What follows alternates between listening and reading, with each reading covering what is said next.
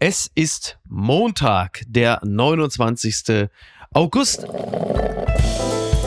Apokalypse und Filterkaffee. Die frisch gebrühten Schlagzeilen des Tages. Mit Mickey Beisenherz. Einen wunderschönen Montagmorgen und herzlich willkommen zu Apokalypse und Filterkaffee, das News Omelette. Und auch heute blicken wir ein wenig auf die Schlagzeilen und Meldungen des Tages. Was ist wichtig? Was ist von Gesprächswert? Worüber lohnt es sich zu reden? Und lange, lange, lange mussten sie auf sie warten. Das 9-Euro-Ticket ist fast Geschichte. Dafür ist sie wieder da, die Frau, die sich meines Erachtens versündigt hat, weil zu ihren Lieblingsfilmen Werke zählen wie Karate Tiger, Over the Top oder, ja, sie ist allen Ernstes der Meinung, Rocky 5 sei der beste Teil der Reihe. Guten Morgen. Vater-Sohn-Geschichte. Niki Hassania, ja, Daddy-Issues, ich weiß, ich weiß. Guten Morgen, Ah, Niki. Guten Morgen, Niki. Äh, es ist so, äh, bei einer Auktion im englischen Warwickshire, da hat das frühere Auto von Prinzessin Diana einen Erlös von knapp 725.000 Pfund erzielt. Es ist ein Ford Escort RS Turbo, den fuhr Diana zwischen 85 und 88. Äh, jetzt muss man sagen, äh, das letzte Auto, das sie gefahren ist, das zu versteigern, das hätte gut. Ich konnte es gar, nicht- ähm, ja. gar nicht fassen. Ein Ford Escort. Nicht falsch verstehen, Ja. Mhm. ich bin großer Ford-Fan. Aber dann doch gleich den Ford Pinto. Bitte nicht googeln. Oh Gott. Äh, ja, aber Ford Escort ist ja, also meine äh, Tante Doris hatte so einen. Allerdings hatte sie den nicht als äh, RS Turbo. Der ist ja dann schon ein bisschen besser motorisiert. Also das Ding in Schwarz ist halt wirklich ganz klassische äh, Bauart der 80er, sehr kantig, sehr eckig. Ähm, mit ihr am Steuer und hinten drin der kleine William. Das hat natürlich irgendwie äh, durchaus ein- seinen Charme. Sie war mal eine Prinzessin. Ich hätte da jetzt echt so einen Aston Martin oder so erwartet. Irgendwas Mhm. britisches, schickes. Aber das war auch schon wieder so ein Arschtritt Richtung Großbritannien, oder? Ein Ford zu fahren. Ja, ja, wahrscheinlich schon. Jetzt muss man aber auch dazu sagen, sie hat ja zu der Zeit die Kinder auch ganz häufig selber zum Kindergarten gebracht. Und das schaffst du mit einem britischen Auto natürlich nicht. Ne? Du willst das Ding, das soll ja auch zuverlässig sein. Du willst ja auch mit den Kindern ankommen. Naja, aber 725.000 Pfund für einen Ford Escort. Ich glaube, äh, sämtliche Ford Escorts auf der Welt, die verkauft wurden, bringen zusammen nicht 725.000 Pfund. Aber äh, Ich, gut. ich bin bei Lady Di, muss ich gestehen, Ja. mittlerweile echt. Da ist nur ein Gedanke bei mir, Mhm. dass sie ähm, mit 36 gestorben ist. Und Ja. ich bin ja letztes Jahr 36 geworden. Und dann dachte ich mir nur, Mann, äh, ich war zwölf Jahre alt, als sie gestorben ist, schaute Ja. ich so drauf. Und für mich war sie eine erwachsene Frau, so eben schon älter. Und, Mhm. und dann wirst du selbst 36 und denkst dir, ich, ich bin noch ein Baby. Diese Ja. arme Frau war ein Baby, als die ganze Welt sie verfolgte. Also es ist irre. Es ist aber auch ein klassisches Generationenthema, dieses, dass äh, Menschen Mitte 30 das Gefühl haben, sie sind doch eigentlich gerade eben erst von der Oberschule runter. ja, naja, ist so, absolut. Die Schlagzeile des Tages. SPD, drittes Entlastungspaket mit Direktzahlungen geplant, das berichtet die Zeit. Laut einem Medienbericht schlägt die SPD für eine neue Hilfsrunde wieder Direktzahlungen vor, diesmal aber nur für bestimmte Gruppen, vor allem für Geringverdiener. Ja, laut Süddeutscher Zeitung nehmen die SPD-Pläne für ein drittes Entlastungspaket konkrete Formen an. Unter ihrem Vorsitzenden Rolf Mützenich arbeitet die Bundestagsfraktion derzeit an einem Maßnahmenpaket, das vor allem Haushalte mit geringen Einkünften vor den Folgen steigender Energiepreise schützen solle.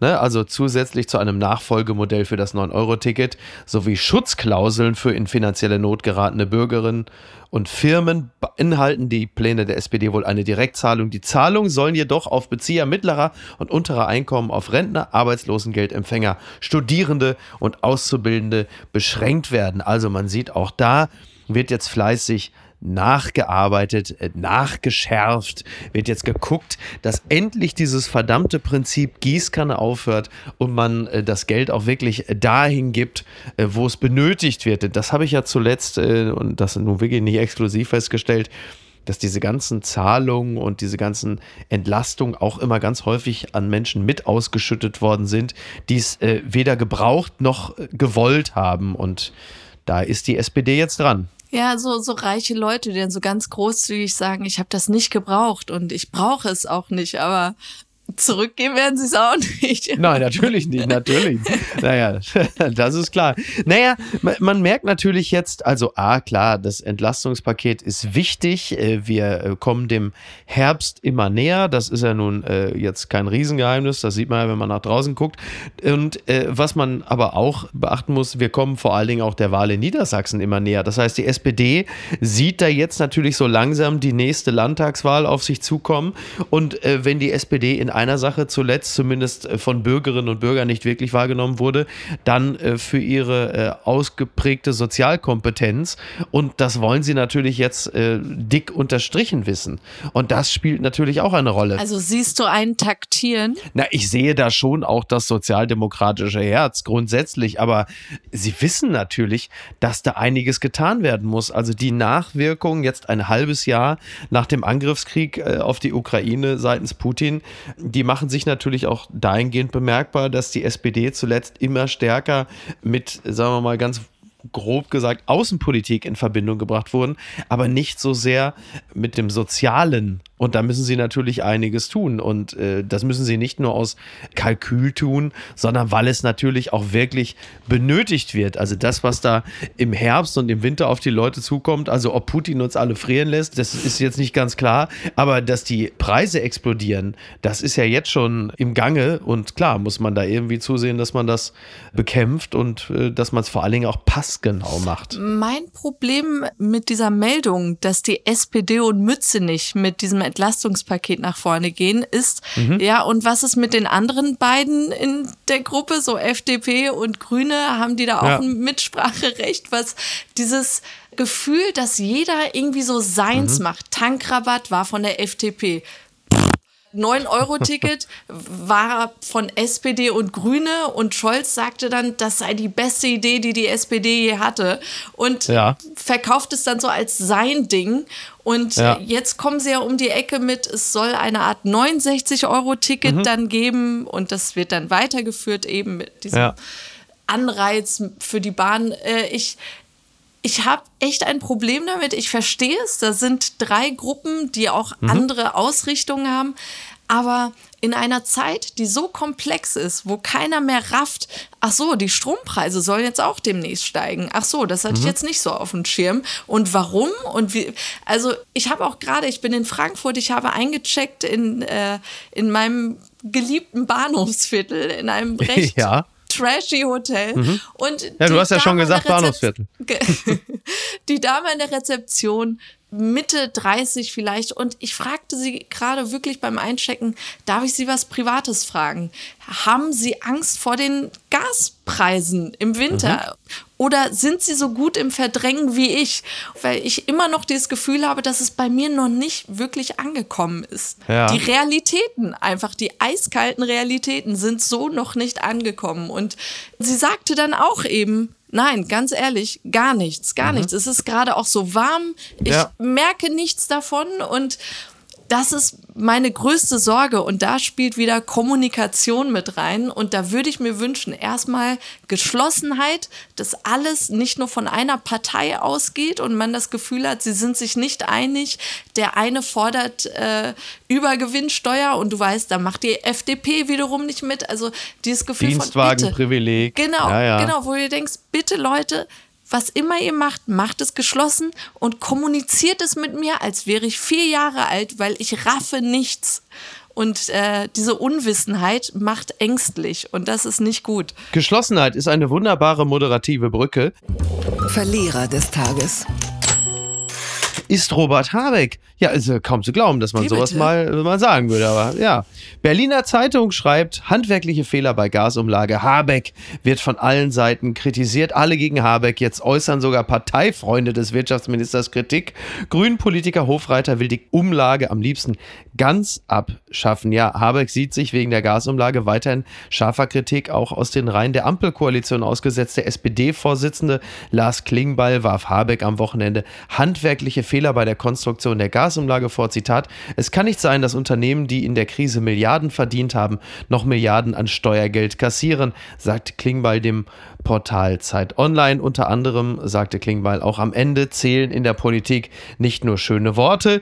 Und der SPD-Bundestagsfraktionsvize Dirk Wiese sagte, das Prinzip Habeck geht so. Auftritte filmreif, handwerkliche Umsetzung bedenklich und am Ende zahlt der Bürger drauf. Das sagte er der Bild am Sonntag. Immerhin ja auch ein Vertreter der SPD, sprich einer Ampel. Partei. Ja, also die Gasumlagen Geier kreisen schon und die Nation fragt sich natürlich, dieser Robert Habeck, ist er jetzt mehr Prosa oder mehr Pendlerpauschale? Weil das, klar, ne, also das weiß man ja von Habeck auch, immer mal wieder auch so der eine Lapsus drin, ne, die legendäre Pendlerpauschale, dann das mit der BaFin, da wusste er auch nicht so genau, was ist denn das jetzt? Und jetzt kommt wieder so dieser kleine Entzauberungsmoment, wo man sagt, aha, der Habeck, in dem wir uns alle verliebt haben, guck mal, handwerklich ist er ja vielleicht doch nicht so doll. Und jetzt fällt das Rudel über das verletzte Tier her, so ein bisschen wie Montecore, als Roy damals gestolpert ist. So, ne? ja, und, jetzt, und jetzt Habeck irgendwo, der da so schwingt, so, womit habe ich das verdient? Dass ihr mich so blöde ankriegt. Warum habt, habt ihr mich wenigstens gewarnt? Oh. Aber das finde ich, also ich finde es erstmal mhm gut, dass du ihm abkaufst, dass er es echt nicht besser wusste. Er hat ja, ja, auch irgendwie gesagt, wir wussten nicht, wie diese Gaskonzerne alle mhm. miteinander verflochten sind. Oder ja. ich kenne das genaue Zitat jetzt nicht, aber ja, das ist ja schon mal positiv, dass er kommuniziert. Sorry, wusste ich nicht. Ja, aber, aber ist jetzt. Also besser, er wusste es nicht, als wie Doprint ihm vorwirft, seine Umlage abzocke, als wäre der jetzt so der miese Typ, der ja. irgendwie die Leute abzocken will. Und das kann man ihm ja wirklich nicht vorwerfen.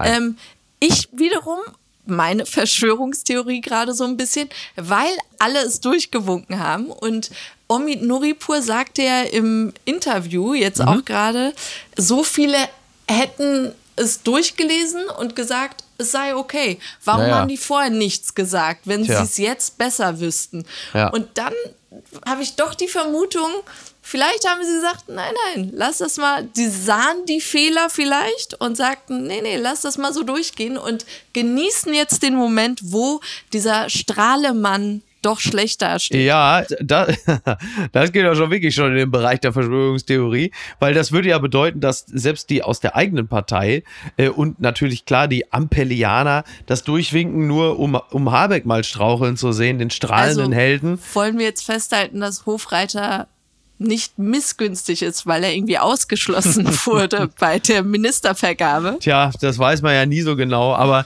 also ich wage doch trotzdem zu bezweifeln, dass man es äh, bewusst durchgewunken hat, weil man äh, wollte, dass Habeck, also der ja nun wirklich der populärste Politiker ist, auf die Schnauze fällt. Mit Sicherheit findet das der ein oder andere sicherlich auch innerhalb der Ampel jetzt gerade mal ganz gut, dass Habeck mal wieder, wie man so schön sagt, auf Normalmaß zurückgestutzt äh, wird. Das ist ist äh, durchaus, äh, durchaus mhm. denkbar. Dass die Opposition jetzt natürlich jubelt, das ist ja sowieso völlig klar. Da, da kann ja nur gar kein Zweifel dran bestehen.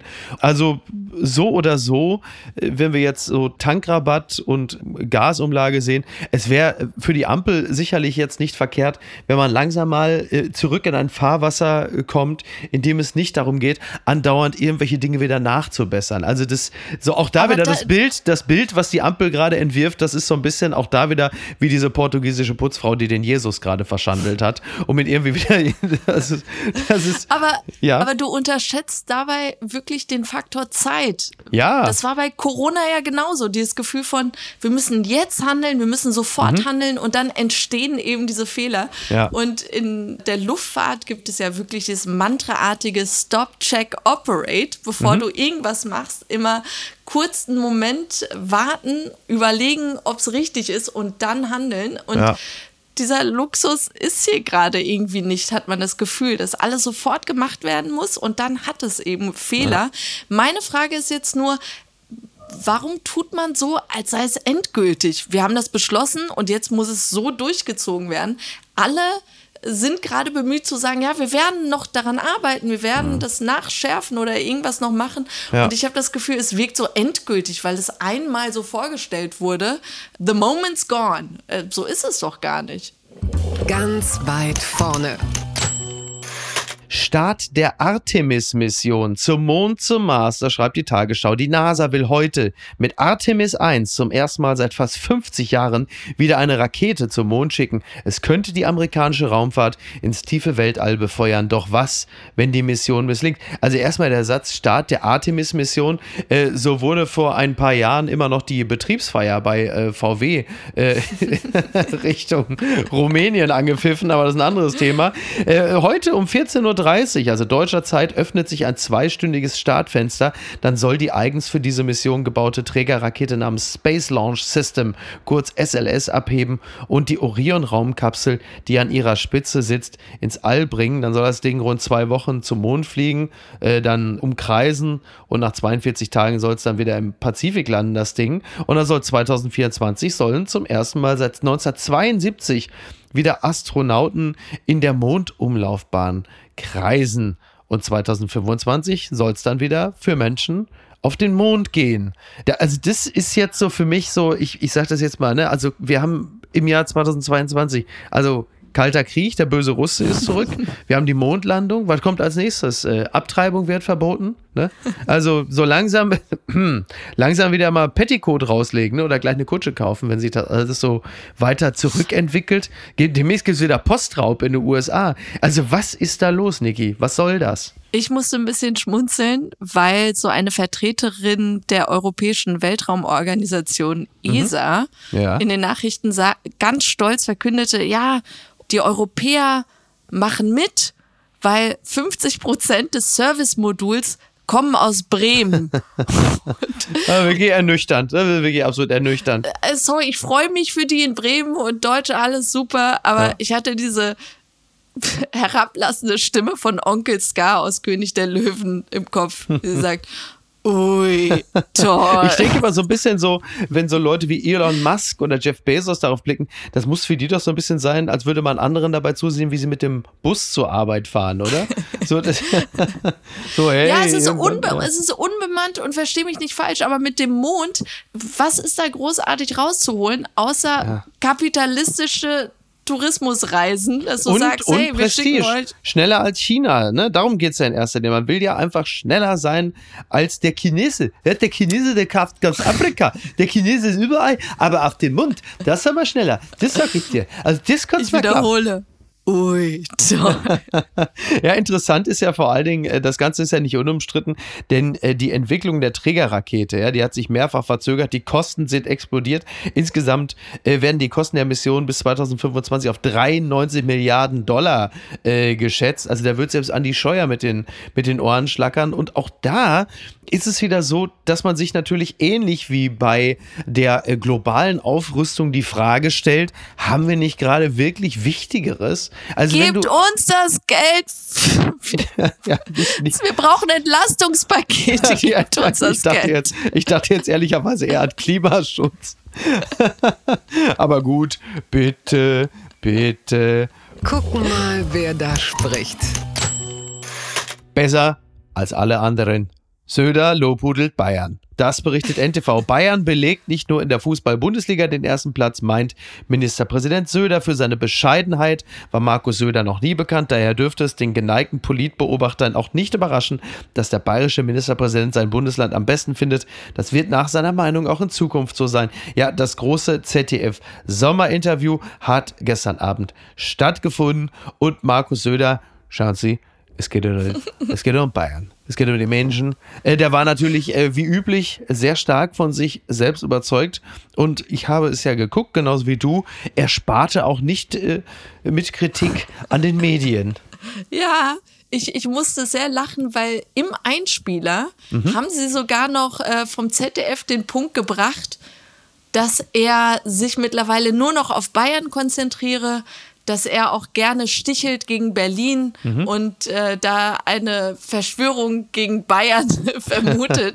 Schauen Sie. Und dann hat er diesen Punkt auch wirklich bestätigt, indem er du merktest, er fühlte sich von Shakuntala Banerjee äh, angegriffen Mhm. und sagte dann, ja, sie stellen jetzt wirklich nur die negativen Punkte und Statistiken dar. Umfrageergebnisse auch. Also er hat ganz schlechte äh, Zustimmungsraten laut Umfrage und dann sagt Söder, schauen Sie, Sie haben jetzt die Umfrage rausgewählt. Sie hätten die anderen drei, wo ich besonders Von gut Sat. abschneide- 1. Von Sat 1. das ist richtig. Und Ja. vom Bravo-Magazin, da, Vom- das können Sie mal. Richtig. Schauen Sie im, im Yps-Heft. Ja, Da habe ich gut so. abgeschnitten. Genau, das war der eine. Das, vielleicht meinte er bei Sat 1, vielleicht meinte er schon einen der Umschläge von Brit, die demnächst wieder läuft. Das ist jetzt so 99,9 Prozent der Fahrt, aber das war gar keine Umfrage, sondern Du bist da steht giftig. da. Ja, nein, aber. Ja, nein, aber Söder, also das war richtiges, also das Bayern-Bashing, das ist jetzt auch so sein Thema. Ne? Also, so wie Söder jetzt momentan wirklich so das alles immer darstellt. Also, man hat ja immer gesagt, die Bayern seien so die, die Norditaliener. Man hat so langsam das Gefühl, wenn man Söder glauben darf, die Bayern, schauen Sie, wir sind die Griechen Deutschlands. Ja? Wir kriegen nur noch hier, wir, wir, werden nur noch kritisiert. Es gibt, und Berlin ist dann quasi so, so Deutschland. Und die Bayern sind jetzt quasi, die Griechen kriegen alles diktiert und finanziell natürlich auch aufs Übelste äh, belastet. So, und da, das ist jetzt alles schon im Hinblick auf die Landtagswahl 2023. Außerdem sagte Söder ja auch noch, äh, dass natürlich äh, in Sachen erneuerbare Energien, dass die Bayern da mit, äh, also nicht die Bayern, sondern das Bundesland Bayern, leistet den größten Anteil an erneuerbaren Energien in Deutschland. Schauen Sie, das ist einfach Fakt. So, bitteschön. Das hat er sich natürlich alles auch so ein bisschen schön gerechnet. Und was er auch, das fand ich auch ganz beeindruckend, äh, dass er sagte, Bayern sei gut durch die Krise geführt worden. Er sagte, die bayerische Regierung habe nach Schätzung des Landesamtes für Gesundheit und Lebensmittelsicherheit im Zuge der Corona-Pandemie 130.000 Menschen das Leben gerettet. Und besonders toll fand ich den Satz, schauen Sie, und das war immer mein, äh, mein Credo, Leben retten geht vor Parteitaktik. So, und das muss ich doch, ist doch einfach toll. Also Ich fand die Zahl Söder, klasse. 130.000 auch so herrlich. So einfach so, warum nicht gleich One Million? Ja, das kennt man in dem Zusammenhang eigentlich nur von Lauterbach. Aber toll. Also äh, dieser Söder wirklich, also äh, Riesenüberraschung. Söder findet Söder klasse. Aber Und um fair zu sein, Ja. äh, um fair zu sein, und du weißt, ich bin kein Söder-Fan, Ja. aber am Ende des Interviews, und du merktest, er fühlte sich von ihr persönlich, glaube ich, echt angegriffen, sagte er dann, sie haben keine Fragen gestellt, die den Zuschauer interessieren. zu den aktuellen Themen. Und da hatte er recht. Also sie hat ihn wirklich zu nichts befragt, was äh, jetzt vielleicht klar erneuerbare Energien, aber tatsächlich war es sehr viel auf Landtagswahlen und Vergangenheit bezogen und was irgendwelche Kollegen vor einem Jahr über ihn gesagt hätten. Und da hatte er recht mit. Äh, Fand ich irgendwie einen guten Move von ihm, wo ich mir dachte, you slick naja, dude. doof ist er nicht. Doof ist er nicht. Was ist denn da schiefgelaufen? Kurioser Fall im Ruhrgebiet. Räuber wird nach Überfall selbst ausgeraubt, das berichtet NTV. Ein bewaffneter Räuber hat in Bottrop einen Supermarkt überfallen und ist auf der Flucht selbst beraubt worden. Der unbekannte Mann hatte am Samstagabend kurz nach Ladenschluss an die Hintertür eines Supermarktes geklopft. Als ihm ein Mitarbeiter öffnete, bedrohte der Räuber diesen mit einer Schusswaffe und zwang ihn zur Herausgabe der Tageseinnahmen. Bei seiner Flucht zu Fuß wurde er auf der Straße von zwei anderen Männern abgepasst, getreten und geschlagen, wie Zeugen der Polizei berichteten. Die beiden Männer nahmen die Beute aus dem Supermarkt an sich und alle drei flüchteten in unterschiedliche Richtungen. ich war geschockt. Ich war geschockt, als ich äh, las, weil ich dachte, seit wann hat Bottrop einen eigenen Supermarkt, ne? So. Und da sind jetzt nicht nur die Punkte auf dem Karma-Konto weg, die Payback-Punkte gleich auch, ne? Das ist höhere Gewalt, mal anders. Niki, ich weiß, du bist ein zutiefst gläubiger Mensch. Wie sehr befriedigt dich das, das zu hören? Ich musste nur so lachen, was für eine unfassbare Arschkarte der erste Räuber hatte, weil Ja. von ihm gibt es eine Personenbeschreibung. Irgendwie, er sei Mitte 20, ähm, trug dann eine Maske. Ja. Und von den anderen zwei, die ihn dann wiederum ausgeraubt haben, gibt's nichts. Du hast recht, so eine Art Subunternehmer, ne? Ist eigentlich so eine Art Subunternehmer für die gewesen. Und wer hat das vor allem gemeldet? Also irgendwelche Beobachter sehen dann, wie jemand schnell erratisch wegläuft und dann Ja. von zwei Neuen getreten und geprügelt wird. Also Ja. die Zeugen in dem Fall, das finde ich auch echt interessant. Oder meinst du, er hat die beiden angezeigt? Das gibt's doch gar nicht. Missouri, US-Schule führt Prügelstrafe mit Paddel wieder ein. Das berichtet 20minuten.ch. Die UN fordert seit Jahren Staaten auf, körperliche Züchtigung an Schulen zu verbieten.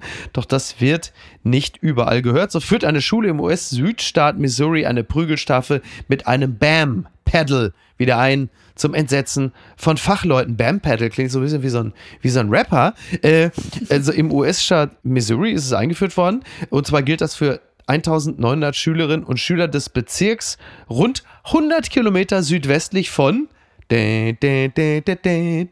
Springfield. Und das erinnert mich ja tatsächlich an eine Springfield-Folge, wo man aufgrund von äh, Personalmangel äh, Rentner dazu bringt, dass sie als Lehrer an der Grundschule in Springfield arbeiten. Und da hast du ja diesen uralten Opa, nicht Abe Simpson, sondern den anderen, der dann sagt, wer frech ist, kriegt was mit dem Paddel. Wer schwätzt, kriegt auch was mit dem Paddel.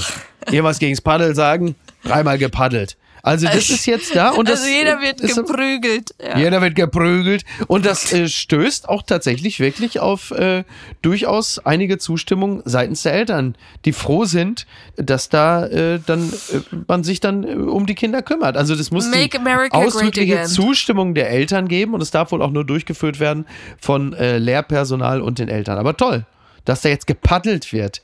Also das ist wirklich, ich habe es ja oben schon gesagt, also Abtreibung, äh, jetzt wird gepaddelt. Also vielleicht muss man äh, demnächst gar keine Winnetou-Filme in der ARD gucken, sondern man schaltet einfach dann nur äh, bei CNN ein und guckt mal, was da sich so gerade tut, wenn sich das alles weiter so rückwärts entwickelt. Also ich bin absolut begeistert.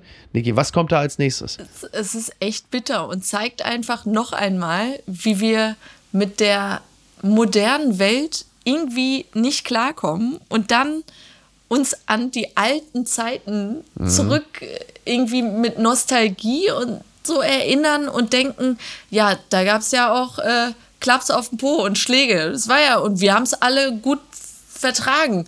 Und ich sag nur, meine Mutter im Iran ähm, hat sie mir erzählt, dass sie, als sie klein war, Linkshänderin eigentlich war. Und dann gab ja. es echt mit so einem Schlagstock auf die Hände, damit sie Rechtshänderin wird. Und das ähm, hat sie echt nachhaltig auch traumatisiert. Und es war eine schlimme Erfahrung. Und so eine ja. Scheiße sollte man echt nicht wieder ausgraben.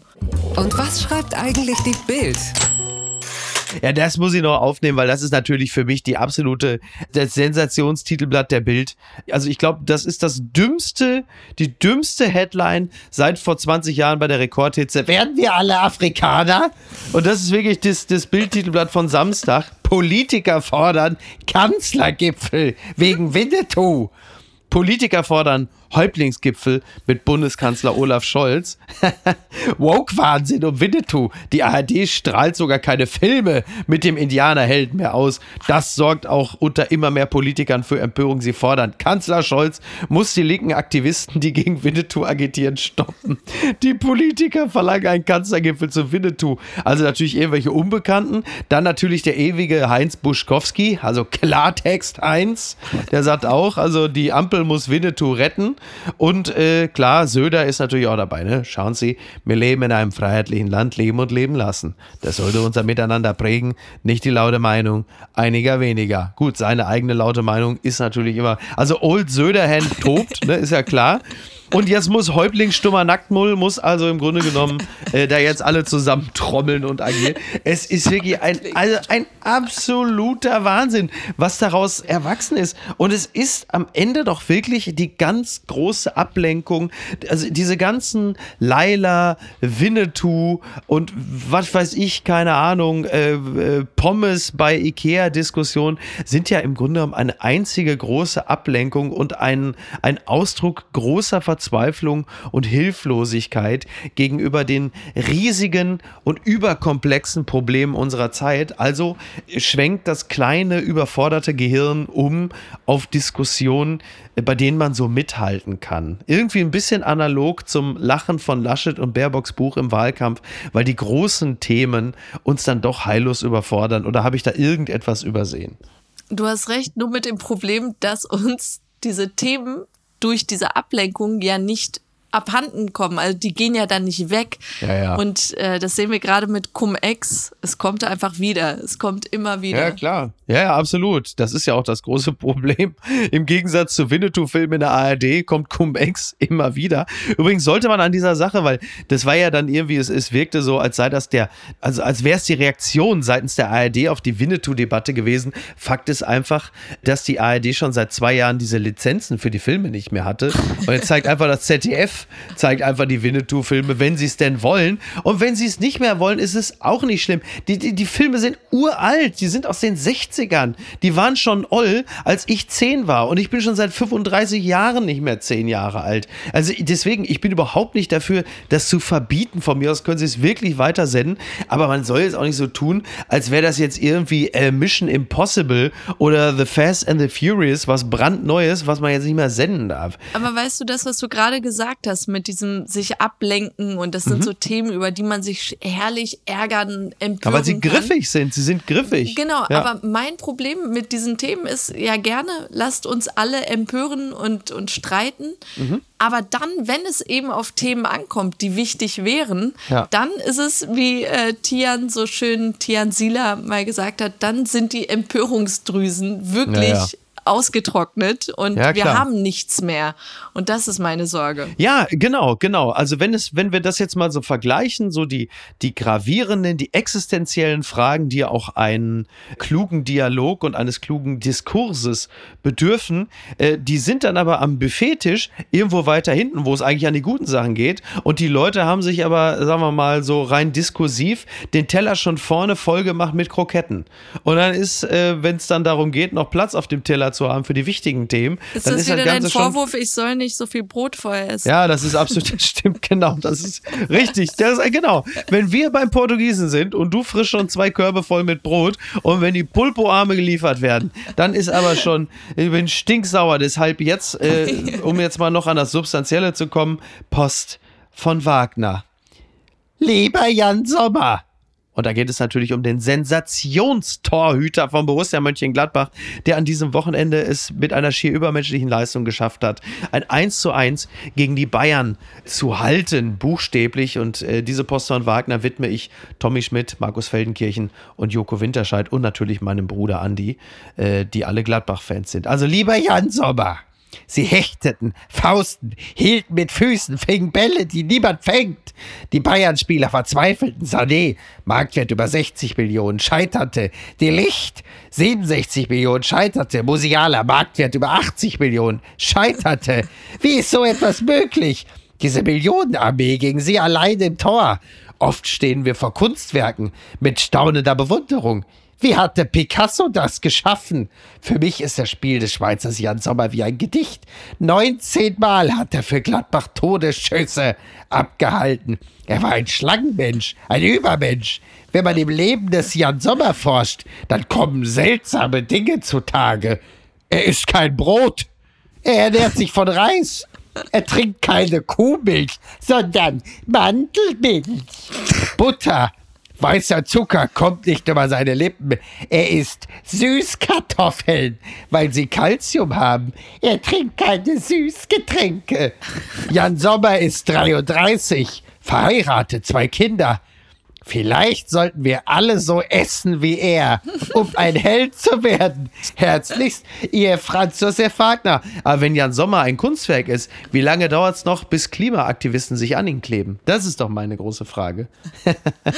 Ich Naja. finde es so lustig, dass du gar nicht merkst, dass er von einem Fußballspiel noch spricht. Das klingt wie irgendwie so, so ein Game of Thrones, irgendwie, keine Ja. Ahnung, irgendwas ganz Absurdes. Und dann Ja. driftet es ab in so einer, Ja. In so einem Diätplan. Ja, mir, mir hatte eigentlich nur noch der Satz gefehlt, lieber Jan Sommer, für mich sind Sie ein Boris. Aber das kam nicht, ne? Naja, das kommt vielleicht noch als nächstes. An dieser Stelle noch ganz, ganz herzlichen Glückwunsch an äh, den Fußballexperten, den Fußball-MML-Impresario, den Star-Reporter und Freund des Philosophen Wolfram Eilenberger, Lukas Vogelsang. Er hat heute Happy Geburtstag. Birthday! Happy Birthday to you und allen anderen eine schöne Woche und alle fein Winnetou gucken, ne? Das ist doch völlig klar. Bleib Also, gesund. hau. Ich habe gesprochen. Tschüss. Bis denn. Ciao. Tschüss. Apokalypse und Filtercafé ist eine Studio Bummens Produktion mit freundlicher Unterstützung der Florida Entertainment. Redaktion Niki Hassania. Executive Producer Tobias Baukhage. Produktion Hannah Marahiel. Ton und Schnitt Niki Fränking. Neue Episoden gibt es immer montags, mittwochs, freitags und samstags. Überall, wo es Podcasts gibt. Stimme der Vernunft und unerreicht gute Sprecherin der Rubriken Bettina Rust. Die Studio Bummens Podcast-Empfehlung. Hallo, ich bin Jan Müller. Olli Schulz und Jan Delay sind zwei der großen Namen, mit denen ich in den letzten Wochen über ihr musikalisches Gesamtwerk gesprochen habe. Und das, wie immer, sehr ausführlich. Denn bei meinem Podcast Reflektor geht es nicht nur um Musik, sondern auch um die Geschichten hinter der Musik. Ich selbst spiele bei Tokotronic. Ich weiß, was es bedeutet, Musik zu machen, in einer Band zu spielen, Alben aufzunehmen und auf Tour zu sein. Ich kenne alle Facetten, die sich mit diesem Beruf verbinden. Euphorie und Drama. Und genau darüber spreche ich mit meinen Gästen bei Reflektor. Was verbindet uns? Was unterscheidet uns? Reflektor gibt euch einen Blick hinter die Kulissen der Musikwelt, den ihr sonst so nirgendwo bekommt. Die Liste der Menschen, mit denen ich bereits sprach, ist lang. Deichkind, Campino, Jens Rachut, Doro Pesch, Judith Holofernes, Casper, Igor Levitt, Haftbefehl, Esther Bejarano, Charlie Hübner und viele, viele mehr.